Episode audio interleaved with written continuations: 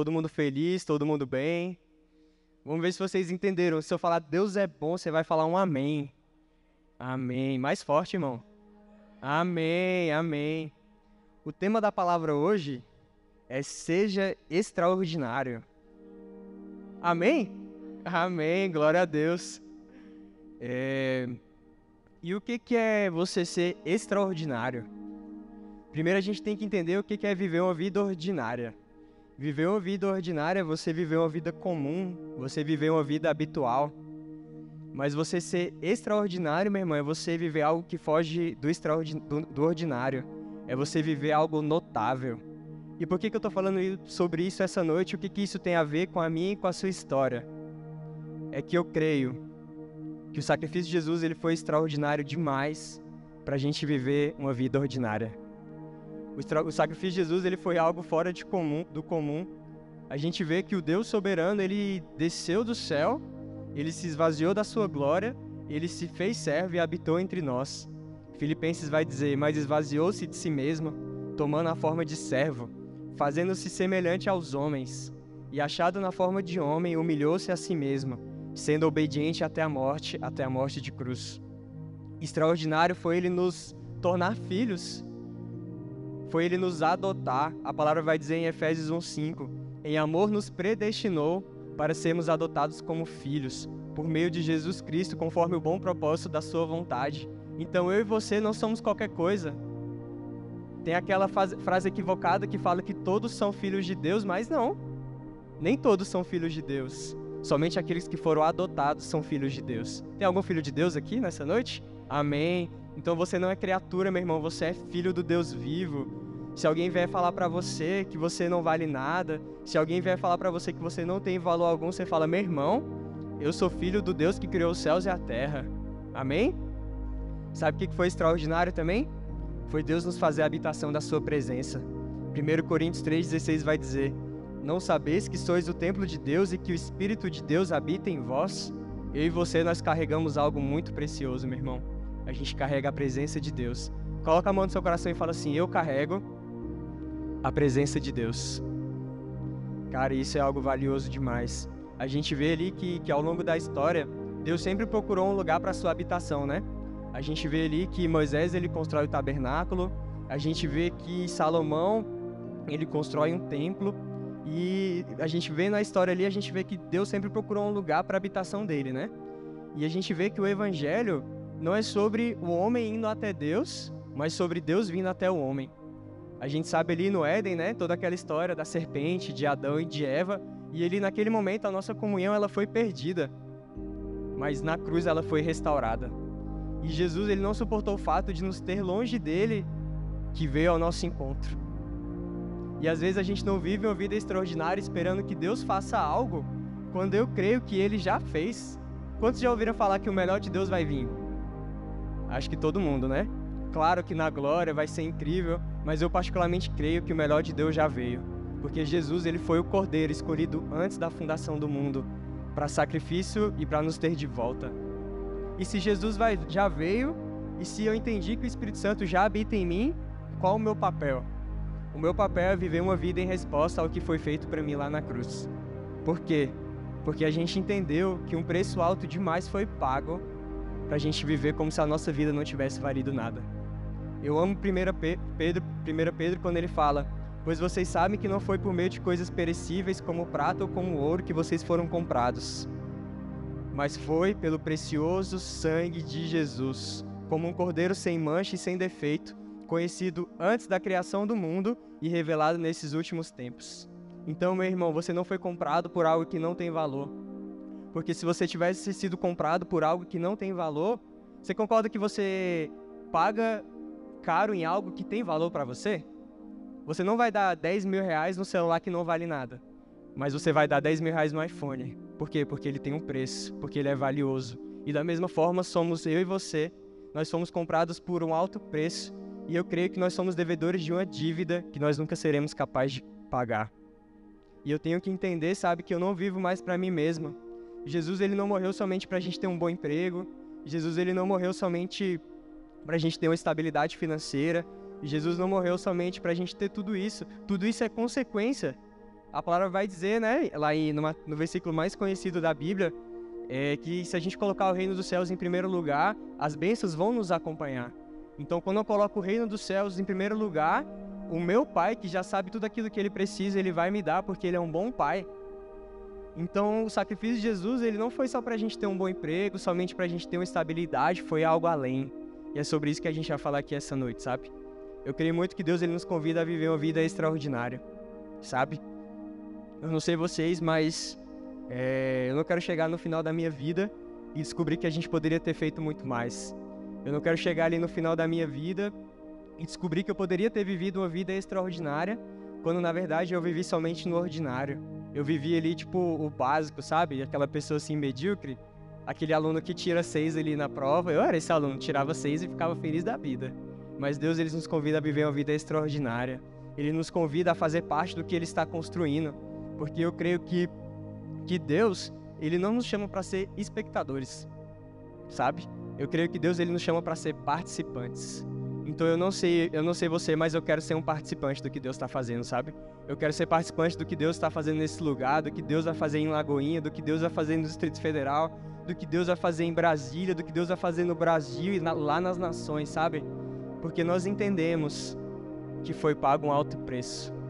Você entende isso? Você consegue entender isso? Às vezes parece algo meio banal assim, né? Mas quando essa verdade ela entra no nosso coração, ela nos muda, ela nos transforma, sabe? E, e se eu disser não? E se Deus me chamar, e se Deus te chamar, e a gente dizer, Deus, eu não quero. Eu quero te dizer que o reino de Deus ele continua, porque o reino de Deus ele está sempre em movimento. A verdade é que Deus vai usar quem estiver disponível. E a verdade é que Deus procura pelos verdadeiros adoradores, sabe? É, a verdade é que muitos são chamados, mas eu creio que são poucos que respondem a esse chamado, sabe?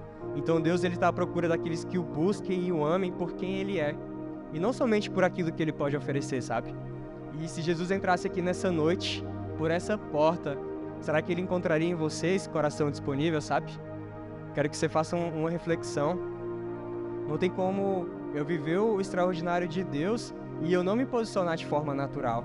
Por quê? Porque passos de fé naturais geram milagres sobrenaturais.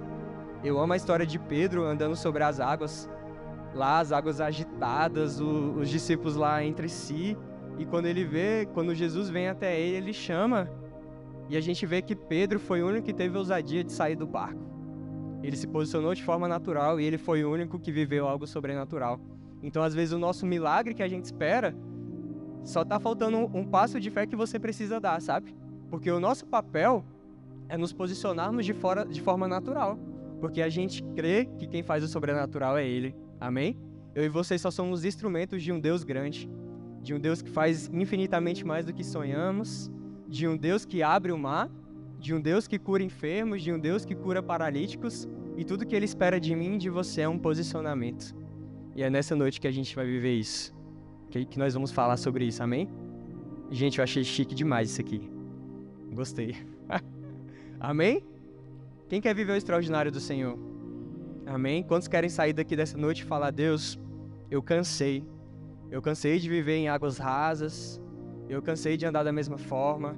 Eu cansei de, de fazer as mesmas coisas esperando resultados diferentes. Deus, eu quero algo mais. Eu quero viver o seu extraordinário. Que você saia aqui dessa noite, sabe, com, com isso fervendo no seu coração. Porque nós cremos que a palavra de Deus ela é viva nós queremos que a palavra de Deus, quando ela entra no nosso coração, ela gera uma mudança que não vem de nós, mas vem do Espírito Santo. Amém?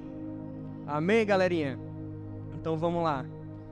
Duas chaves para viver o extraordinário de Deus. A primeira é fé e obediência. É, se a gente abrir lá a Galeria dos Heróis da Fé, todo mundo conhece, né? Hebreus 11, a Galeria dos Heróis da Fé. A gente vê que vai falar sobre os grandes homens e mulheres de de fé. Os grandes homens e mulheres de fé. Aleluia. Amém? E por que obediência? Porque não tem como eu andar em fé sem eu andar em obediência. Então a galeria dos heróis da fé, ela vai falar dos grandes homens e mulheres que aceitaram o chamado de Deus, que foram obedientes, que andaram em fé e por isso viveram milagres. Não tem como eu viver uma vida extraordinária sem ter fé. E muitas vezes a gente confunde isso, sabe? A gente acha que fé é positivismo, a gente acha que a gente, a gente acha que fé é um sentimento, mas fé é uma convicção. Fé não é você declarar que vai dar certo. Fé é você declarar para os céus ouvir que já deu certo. Hebreus 11:1 vai dizer: "Ora, a fé é a certeza daquilo que se espera e a prova das coisas que não vemos." Então a fé é a certeza. Repete comigo: fé é a certeza. O Bill Johnson no livro dele, quando o céu invade a terra, ele vai dizer que fé não é negar a realidade natural, mas crer em uma realidade superior. E ele dá o exemplo de uma pessoa com câncer, com uma pessoa com alguma doença, com algum câncer, que recebe um diagnóstico médico e olha, a fé não é você olhar para o seu diagnóstico e negar isso, porque você tem câncer, você está doente. Mas a fé é você crer em uma realidade superior. Porque se nos céus não há doença, a gente tem que trazer essa realidade para a terra. A fé não é você olhar para as coisas ao redor e, e às vezes nada fazer sentido. Às vezes você ficar com, com aquele sentimento assim, sabe, de, de emoção. Porque muitas vezes a gente vem no culto, muitas vezes a gente se emociona, mas às vezes isso não quer dizer nada. Porque as emoções vêm e vão, mas a convicção ela fica. Amém? Às vezes a gente acorda cansado, às vezes a gente acorda triste, às vezes a gente acorda alegre, mas quando você tem uma convicção dentro de você, ela se mantém mesmo nos dias ruins. Amém? Então a fé é declarar aquilo que já aconteceu, mesmo que ainda não seja uma realidade para você. Fé é você declarar a Deus obrigado pelo meu emprego, mesmo ainda não tendo.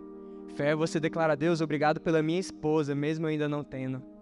Viu, Isble? Deus, obrigado pela minha família, mesmo que ainda não seja real para mim, mas nos céus a gente crê que já é. Amém? Por quê? Porque nós não nos movemos pelo aquilo que vemos, mas pelo que Deus fala. Lá em Gênesis 1 a gente, a gente vê que Deus disse e ouve, ouve. Deus disse e ouve. Por quê? Porque a palavra de Deus ela não volta vazia. A palavra de Deus ela é um decreto. Se Deus disse algo ao seu redor, meu irmão, vai acontecer. As realidades ao nosso redor elas são geradas pela sua palavra. Então comece a gerar, sabe? Comece a declarar um ambiente de trabalho alegre, comece a declarar um ambiente de trabalho leve, comece a declarar um, um ambiente familiar mais leve, porque nós cremos, tudo aquilo que nós declaramos já é uma realidade no céu. E é por isso que, que as pessoas que murmuram, elas têm mais dificuldade de ver isso, sabe? Porque ela tá tão, tão acostumada a murmurar, tá tão acostumada a reclamar, que tudo ao redor dela já, já automaticamente já fica do jeito que ela declara, sabe? Então nós cremos numa palavra viva, nós cremos numa palavra eficaz e que ela não volta vazia. Porque lá em Isaías ela vai dizer: Pois assim como desce a chuva e a neve dos céus, e para lá não tornam, mas regam a terra e a fazem produzir e brotar e dar semente ao semeador e ao pão que come, assim será a minha palavra que sai da minha boca. Ela não voltará para mim vazia. Antes fará o que me apraz e prosperará naquilo para que eu enviei. Então a palavra de Deus, meu irmão, ela é um decreto sobre a mim e sobre a sua vida. Então se Deus disse algo a seu respeito, se Deus declarou realidades que você vai viver, meu irmão, não tenha pressa, sabe? Porque no tempo certo vai acontecer. Porque lá em Números vai dizer que Deus não é homem para que minta, nem filho do homem para que se arrependa. Tudo aquilo que Deus fala em mim, sobre mim, sobre você já é uma realidade. Às vezes a gente só precisa viver o processo, porque Deus ele não é imediatista. Ele não vai nos levar a um lugar que a gente não esteja pronto para suportar. Então, às vezes, Deus falou uma palavra a seu respeito, às vezes, Deus lançou uma promessa para você, e muitas vezes as circunstâncias ao seu redor te fazem duvidar. Mas às vezes você está vivendo o processo, e o processo ele já faz parte do que Deus declarou para você. Amém? Amém? Amém. Eu queria falar sobre dois heróis da fé. Sempre que eu vou pregar, eu falo sobre eles que para mim eles são dois homens extraordinários. Que o primeiro deles é Noé. A gente vê ali que em Hebreus 11:7 vai dizer: "Pela fé, Noé, quando avisado a respeito de coisas que ainda não se viam, movido por santo temor, construiu uma arca para salvar sua família. Por meio da fé, ele condenou o mundo e tornou-se herdeiro da justiça. Pela fé, Noé, quando avisado a respeito de coisas que ainda não se viam, por quê? Porque quando, quando Noé ele recebe essa, essa palavra de Deus lá em Gênesis, de que Deus iria mandar um dilúvio e para ele construir uma arca, até então não tinha caído uma gota de chuva na terra. Então imagina Noé ouvindo essa, essa direção de Deus, para as pessoas ali talvez seriam loucura, né? Mas Noé, ele decidiu crer no que Deus falava, sabe? Justamente por isso, porque Deus ele é fiel. Tudo aquilo que Deus fala acontece, a palavra de Deus ela não volta vazia. Então, se Deus disse que ia chover, ia chover e a gente precisa crer. Noé precisou crer, mesmo que nada ao redor dele fizesse sentido, sabe? Como é que ele vai construir uma arca, sendo que até então não tinha caído uma gota de chuva, né? Às vezes pra gente é loucura, né? Mas Noé mostra, Noé mostra que ele teve fé, que ele teve uma convicção, e nenhum momento ele questionou, nenhum momento ele duvidou, nenhum momento ele começou a bater boca com Deus, igual muitas vezes a gente, a gente faz, né? Não é simplesmente ele foi obediente. E a palavra vai dizer que durante décadas, ele e sua família, ele construíram a arca. Então tava ali ele e a família dele, pegando a madeira, batendo prego, e às vezes ali para as pessoas que passavam ao redor parecia loucura, né? Nossa, aquele cara é louco. Nossa, tá construindo uma arca e, e até hoje não, não caiu uma gota de chuva. Eu imagino dessa forma, porque muitas vezes acontece isso com a gente, sabe? Muitas vezes a gente começa a se mover sobre algo que Deus disse e muitas vezes as pessoas ao nosso redor vão começar a debochar. Muitas vezes as pessoas vão começar a criticar. Mas o que eu quero falar nessa noite é que não precisa fazer sentido para ninguém se faz sentido para você. Se Deus falou algo para você, sabe, mesmo que seja algo grande, mesmo que seja algo tremendo, não se preocupe com o que as pessoas vão dizer. Tenha convicção no, que, no Deus que já disse. Amém? Então Noé decidiu não se mover pelas circunstâncias. Noé foi paciente dia após dia, tendo confiança de que aquele que prometeu é fiel para cumprir. Amém?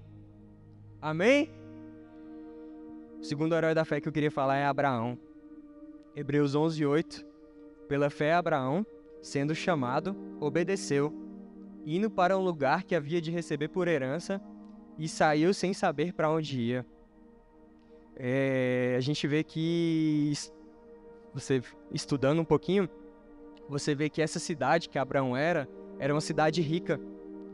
É, a sua família era considerada uma família nobre. Abraão tinha tudo aquilo que ele queria. Ele tinha dinheiro, ele tinha casa, ele tinha fama, ele tinha tudo aquilo que ele queria.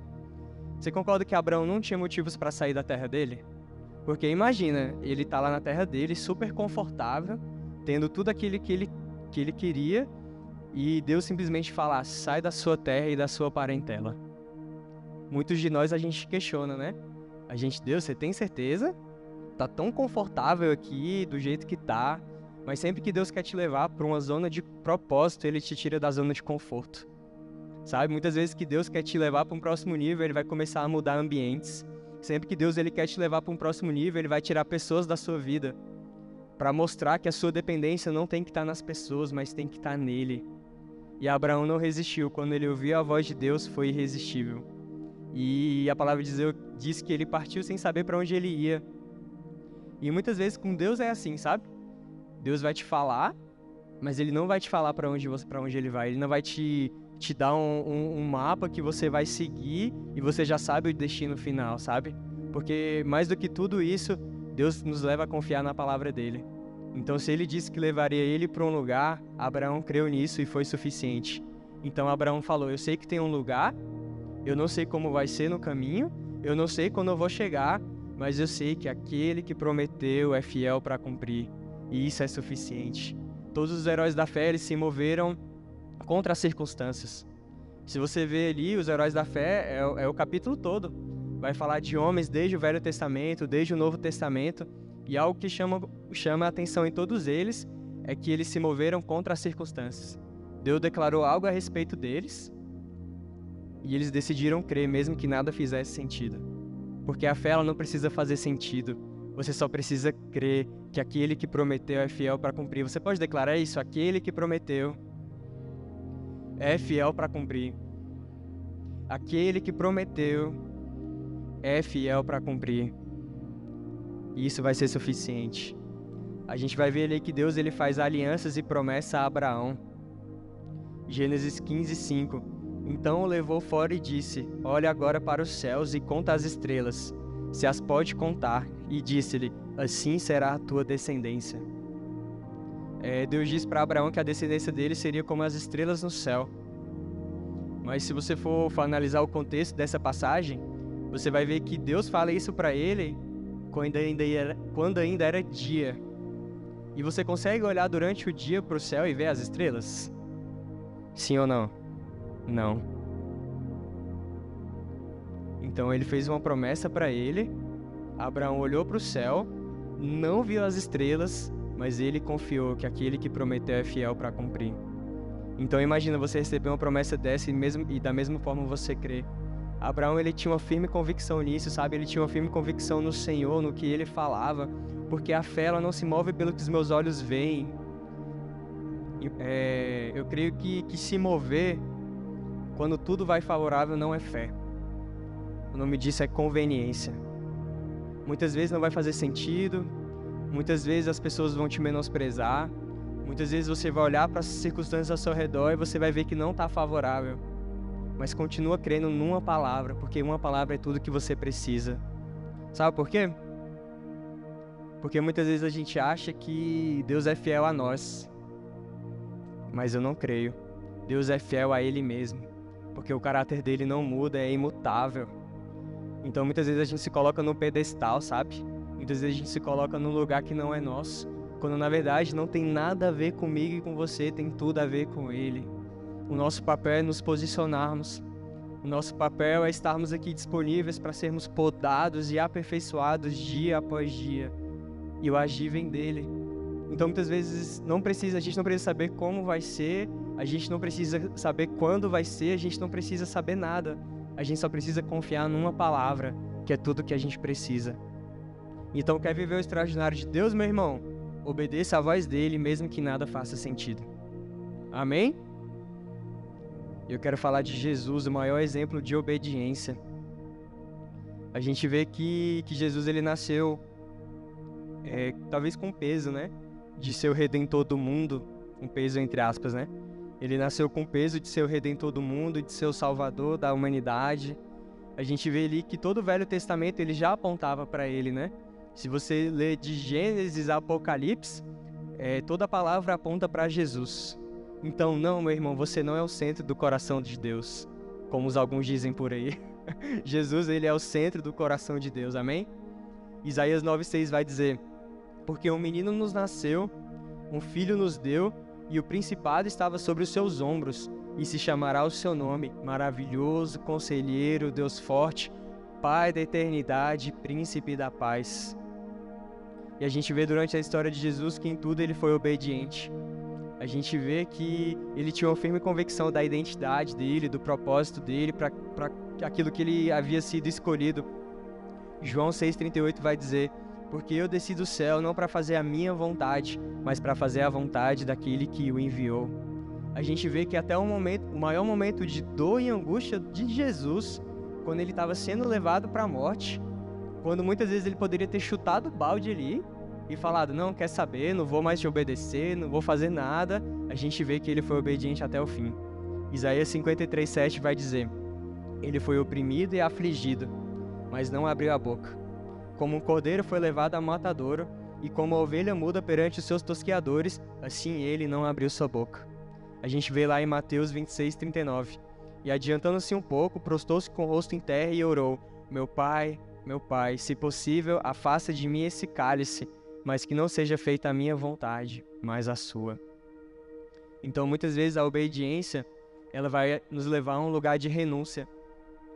Porque viver com Jesus existe renúncia, sabe?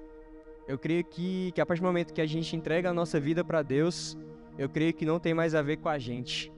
Não tem a ver mais com os meus planos, com os meus sonhos, com os meus projetos. A partir do momento que, que eu escolhi viver para Deus, é tudo a ver com Ele. A pergunta que eu faço não é mais quais os meus sonhos, quais os meus projetos, mas Deus, quais são os seus planos para mim? Deus, qual é o seu projeto? O que, que o Senhor tem para mim? A gente vê que Abraão teve que abrir mão da parentela, os discípulos tiveram que largar tudo para seguir Jesus. Isso me leva a entender que a obediência às vezes vai custar um alto preço. Muitas vezes você ser obediente a Deus, você vai ter que abrir mão de coisa que você não quer. Muitas vezes para ser obediente a Deus, você vai ter que sair do seu espaço geográfico, você vai ter que sair da sua casa, você vai ter que sair da sua parentela. Muitas vezes, para ser obediente a Deus, você vai ter que abrir mão daquele pecado que você insiste em passar a mão e você não quer abandonar. Porque viver com Jesus exige renúncias. Viver com Jesus exige renúncias. Amém? Amém? Então, qual é a primeira chave para você viver o extraordinário? Vamos ver se estão prestando atenção. Fé e obediência. Repete comigo: fé e obediência. Amém? E a segunda chave para você viver o extraordinário do Senhor é o Espírito Santo. Repete comigo: o Espírito Santo. O Espírito Santo ele nos capacita a viver o extraordinário do Senhor. O Espírito Santo é a capacitação dos céus para a gente manifestar as realidades aqui na terra. Tem um livro que ele fala: não há um mover sobrenatural sem um poder sobrenatural. Então, o curar enfermos, curar leprosos, fazer cegos enxergarem, não é algo que vem da gente.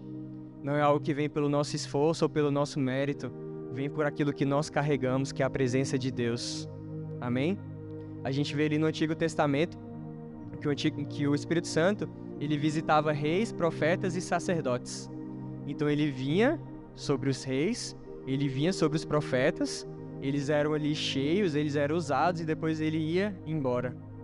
Mas glória a Deus que hoje nós estamos em uma superior aliança com superiores promessas. O Espírito Santo ele não faz visitação, mas como no Antigo Testamento, ele faz morada. Eu e você, nós carregamos a presença de Deus. Nós somos moradas do Espírito Santo. Amém. Você pode se, você pode celebrar isso, você pode se alegrar, porque você carrega algo precioso. Então, meu irmão, tudo aquilo que você precisa para viver uma vida extraordinária já te foi dada.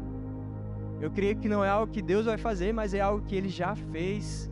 Muitas vezes a gente não vive uma vida extraordinária, esperando que Deus faça algo, mas a gente precisa entender que Ele já fez.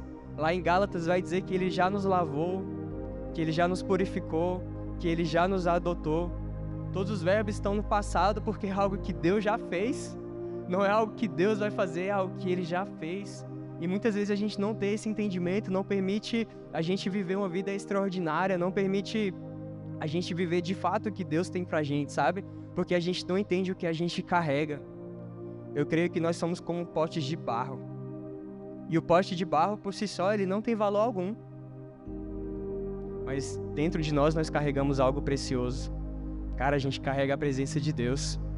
A gente carrega o próprio Deus dentro de nós e eu creio que isso tem que trazer uma consciência pra gente, sabe? Eu creio que tem que trazer um temor dentro dos nossos corações, sabe?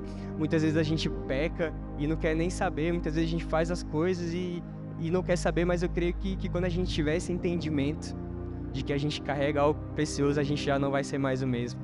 Você vai falar: não, eu não vou pecar porque eu carrego algo precioso.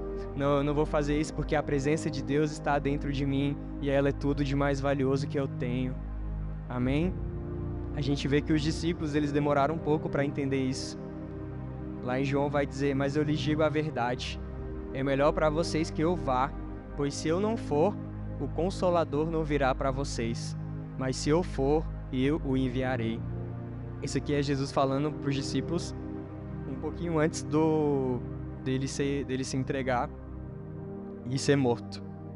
A gente vê que, que os discípulos eles andaram lado a lado com Jesus a gente vê que eles, eles viram Jesus realizar os milagres, multiplicar pães e peixes, é, curar cegos, curar enfermos, todas aquelas histórias lá que a gente vê no, nos evangelhos. E, e talvez Jesus falando isso para eles, talvez tenha gerado um certo questionamento, né? Eu imagino os discípulos ali entre eles perguntando o que, que seria melhor do que ter ele, ele entre nós, do que ter Deus entre nós. Mas mal sabiam ele que a própria de Deus iria, a própria vida de Deus iria habitar dentro deles. Então, melhor do que ter Deus ao redor deles seria ter Deus dentro deles. Tem uma historinha famosa que fala que ah, eu vou chegar no céu e vou, vou lá para Moisés. Nossa, Moisés, como é que foi abrir o mar vermelho? Me conta. E ele vai falar: Não, não, não, pera, me conta você primeiro. Como é que é carregar o próprio Deus dentro de você? Porque eles não tinham isso que a gente tem. Eles viviam em outra aliança, eles viviam em outro tempo e hoje a gente vive em uma superior aliança. Hoje eu e você nós somos a habitação do Espírito Santo. Eu e você nós carregamos a própria vida de Deus, nós carregamos um espírito de adoção. Nós fomos reconciliados com Jesus. Toda aquela comunhão que foi perdida lá no Éden foi restaurada na cruz. Todo, todo aquele pecado, toda aquela história que a gente conhece foi consumada na cruz a palavra vai dizer que, que Jesus ele veio ao mundo como unigênito, como unigênito, ou seja, o único filho. Mas quando ele morre, quando ele ressuscita, ele vai ao céu como primogênito, porque ele deu a mim e a você o direito de sermos chamados filhos. Então você entende que o sacrifício de Jesus ele foi extraordinário demais? O próprio Deus vim morar entre nós, viver na forma de homem, se entregar, nos lavar, nos purificar, nos remir, nos fazer ser a habitação dele, nos chamar de filhos. Você entende que é loucura? Por isso que a palavra fala que o evangelho é loucura para o mundo, porque meu irmão, o mundo não entende isso, sabe? Mas a gente entende. A gente entende porque um dia a gente foi alcançado. Quantos um dia foram alcançados por esse amor, sabe? Quantos um dia foram impactados por essa palavra? Quantos, quantos um dia sentiram dentro de você que você foi adotado, sabe? Esse é o evangelho que a gente vive, esse é o evangelho que a gente tem que se rasgar, esse é o evangelho que a gente tem que se doar. Eu creio que a gente não pode mais viver para Deus oferecendo qualquer coisa, sabe? Eu creio que, que Deus ele nos convida a, a viver sem reservas. Eu creio que é tudo ou nada. E muitas vezes a gente, na correria do nosso dia a dia, às vezes a gente se perde. Às vezes a gente fala, não, chegar no final do dia ali eu leio a Bíblia, chegar ali no final do dia eu oro, e às vezes você lê cansado, às vezes você lê um, dois versículos já cochilando em cima da Bíblia, às vezes você começa a orar e do nada você começa a falar, Deus abençoa, abençoa fulano, e do nada você começa a dormir. E eu creio muito que Deus ele não aceita migalhas. Muitas vezes a gente está oferecendo algo para Deus, crendo que Ele está aceitando, quando na verdade Ele não está. Porque se eu entendi que o melhor de Deus me foi dado, eu tenho que oferecer o melhor para Ele também, sabe? Então eu creio que Deus ele quer ralhar o nosso coração. Amém? E essa consciência da presença, ela é o primeiro passo. O segundo passo é você viver entendendo que você carrega. Por quê? Porque ler que Deus é bom é diferente de experimentar da bondade dele. Você ler que Deus é amor é diferente de você experimentar esse amor e ser amado todos os dias, sabe? A palavra de Deus, ela contém verdade sobre a nossa vida. Então muitas vezes a gente declara que Deus é bom e muitas vezes a gente usa como um clichê, mas meu irmão, Deus é bom. E quando isso entra no seu coração, isso te transforma, sabe? Então, que, que nos sobra? Eu creio que sem o agir de Deus nessa noite, sem a presença dele nessa noite, seria apenas mais uma reunião qualquer. Se o Espírito Santo de Deus não tivesse aqui, se a presença de Deus não tivesse aqui, seria apenas mais uma reunião. Mas onde a presença de Deus está, a vida. Se o Espírito Santo não estiver aqui, isso aqui vai ser apenas uma boa teologia, isso aqui vai ser apenas uma boa oratória. Algo que eu vi um dia foi que o Espírito está pronto. O Espírito está pronto. O Espírito está pronto para nos transformar, para nos moldar, para nos reconciliar, porque Ele é nosso ajudador, Ele é nosso consolador. Sabe, quem te convence do pecado não é seu pastor. Quem te convence do pecado não é seu coleguinha, não é seu amigo, não é seu líder. Quem te convence do pecado é o Espírito Santo. A palavra vai dizer Ele que te convence. O Espírito Santo ele tem um papel fundamental. A Trindade ela tem um papel fundamental e o Espírito Santo ele faz parte disso. Eu creio que o Espírito Santo ele já está se movendo sobre esse lugar desde o momento que você saiu de casa. Desde que você pisou os pés nesse lugar, eu creio que o Espírito Santo ele já tem gerado algo no seu coração e você não vai sair daqui da mesma forma. A pergunta que eu faço nessa noite aqui é se você vai continuar ignorando a presença dele, se você vai viver como se você não carregasse nada porque você carrega algo precioso. E eu creio que é essa consciência que a gente tem que sair daqui nessa noite. Amém? Você não carrega qualquer coisa, meu irmão, você carrega a presença. Você carrega a presença de Deus, você carrega a própria vida de Deus, você carrega o dunamis de Deus, que é o poder explosivo do Espírito Santo, e esse Espírito Santo ele te capacita a viver o extraordinário. Ele te capacita a viver uma vida sobrenatural, ele te capacita a fazer milagres, a curar enfermos, a fazer tudo aquilo, porque havia uma promessa de que nós faríamos coisas maiores do que ele já fez. Amém? Amém? Tem alguém entendendo o que Deus quer fazer nessa noite? Amém? É... Eu queria contar uma historinha pra gente parecer que tá acabando. É... Tem uma história que fala da caravela navegando pelo rio Amazonas. É, existem registros de, de navegadores na época, centenas de anos atrás, que eles estavam num barco navegando pelo Rio Amazonas. E a gente e relatos diziam que, que ao longo do percurso a água ia acabando e as pessoas elas morriam de sede. Só que elas não sabiam que ela estava sobre a maior reserva de água doce do mundo. Então, se elas soubessem que elas estavam sobre que eles tinham água potável embaixo deles, eles não teriam morrido. E muitas vezes assim somos eu e você. Assim como eles não tinham noção do que estavam sobre ele, muitas vezes a gente não tem noção do que a gente carrega. E muitas vezes a gente está fraco na fé, muitas vezes a gente está morrendo espiritualmente, muitas vezes a gente está andando mancando na fé, quando na verdade você não entendeu ainda o que você carrega. Muitas vezes você está esperando a voz do céu se abrir e Deus se revelar. Ele pode fazer isso? Pode, meu irmão, ele é Deus. Ele faz o impossível, ele faz infinitamente mais do que a gente pensa do que a gente imagina. Mas eu creio que Deus, na verdade, ele só está esperando o nosso posicionamento. Se o Espírito Santo ele já está aqui dentro de mim, ele só quer que você comece a se relacionar com ele. Ele só quer que você comece a compartilhar as suas dores, as suas angústias, assim como a gente compartilha com aquele amigo próximo, sabe? Porque com amigo é fácil. Mas quando é o Espírito Santo, mas é aí que a gente se engana, né? Porque tudo aquilo que a gente acha que está oculto para as pessoas, o Espírito Santo não tá porque ele sempre está ali. Ele sempre está ali no momento que você está vendo coisas impróprias, que você está pecando, que você está em ambientes que não condiz, e você começa a sentir aquele peso dentro de você, sabe? Porque você sabe que o Espírito Santo ele está se entristecendo. E muitas vezes a gente espera algo acontecer, quando Deus só espera um posicionamento meu e seu. Amém? É... Eu creio que Deus depositou em nós algo muito precioso. Eu creio que Deus ele depositou dons, sonhos, talentos, promessas. Quantos têm promessas do Senhor nessa noite? Quantos têm sonhos? Quantos quantos têm convicção do seu chamado e do seu propósito? E muitas vezes a gente se perde. Muitas vezes as coisas da vida elas nos fazem tirar o foco Muitas vezes a gente fica muito preocupado com o nosso trabalho, com o nosso dia a dia. Não é errado, não é errado.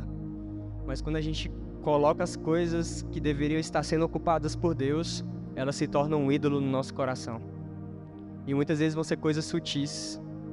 Muitas vezes vai ser o nosso emprego, muitas vezes vai ser alguma pessoa, muitas vezes vai ser alguma situação na sua vida, porque muitas vezes a gente coloca a nossa dependência emocional nas pessoas. A gente coloca a nossa dependência financeira nas pessoas, a gente coloca todo tipo de dependência em alguém ou em algo material, quando na verdade a nossa dependência ela tem que estar em Deus. Amém? Eu creio que a gente não pode desperdiçar o que ele já nos confiou. E Deus, ele, ele é tão lindo, tão lindo, tão lindo, que o mesmo Deus que nos chama é o Deus que nos capacita. O mesmo Deus que nos chama é o Deus que nos capacita. Então às vezes a gente fala, Deus, logo eu? Tão pequenininha igual a Débora, mas com a voz tão potente que alcança os céus. Amém? Muitas vezes a gente se insiste a olhar com as nossas limitações eu sou o primeiro a levantar a mão, porque é natural nosso, é natural do homem. Mas quando a gente começar a se olhar com as perspectivas dos céus, meu irmão, porque Deus ele vê além de ótica natural. Ele não vê quem, somente quem você é hoje, ele vê quem você vai ser amanhã. Porque o mesmo Deus que te salvou é o Deus que faz uma obra em você. Mas não é só isso. Porque a obra que Deus começa em você, meu irmão, não acaba em você, mas flui através de você. A obra que ele começa na Tânia, a obra que ele começa na Isa, a obra que ele começa no Isley, não acaba em vocês, mas flui através de vocês. Eu creio que Deus nos usa através de nós e apesar de nós. Apesar das nossas desqualificações, apesar dos nossos enganos, dos nossos medos, dos nossos pecados, de tudo isso que a gente já sabe. Porque eu creio que Ele quer nos levar a um lugar que a gente não olhe mais para isso, para as nossas limitações, um lugar que a gente não olhe mais para nossa insegurança, para o nosso medo, Porque quando a gente entende o que a gente carrega, a gente entende, como lá em 2 Timóteo diz, que Deus não nos deu um espírito de covardia, mas de poder, de amor e de equilíbrio. Em outras versões vai dizer que ele não nos deu um espírito de covardia, mas de ousadia. Deus não nos deu espírito de covardia, Ele nos deu espírito de ousadia. E essa ousadia é que você precisa, meu irmão. E não é algo que vai vir de você. Porque um dia eu vi que se fosse pelo meu mérito e pelo meu esforço, a cruz não estaria disponível. Pelo seu esforço e pelo seu mérito, a cruz não estaria disponível para você. Mas nós somos salvos pela graça. Nós somos salvos pela graça que um dia nos alcançou por essa graça que um dia nos moldou, que nos aperfeiçoou. E vai ser assim até o resto da vida, porque a gente nunca vai estar pronto. Só lá na glória que a gente vai ser perfeito, amém? Que a gente vai cantar Santo, Santo, Santo é o Senhor e, e vai ser isso. Eu quero que você fique de pé nessa noite.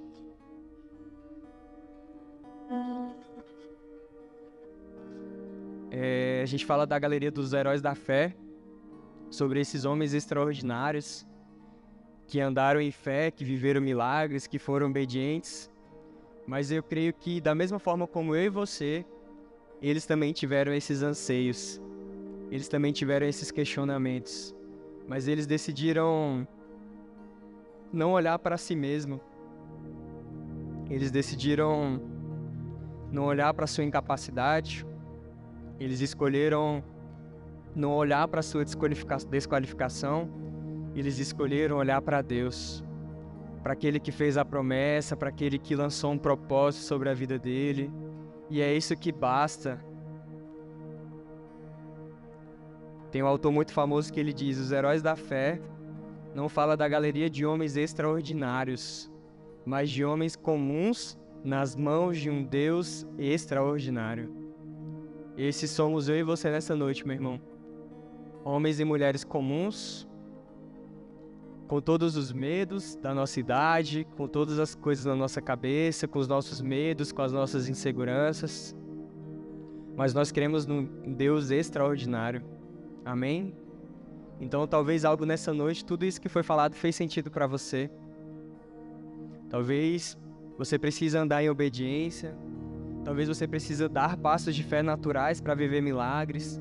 Talvez Deus ele está te convidando a sair da sua zona de conforto Talvez Deus ele tá te convidando a sair da inércia, porque ele quer te levar para um próximo nível.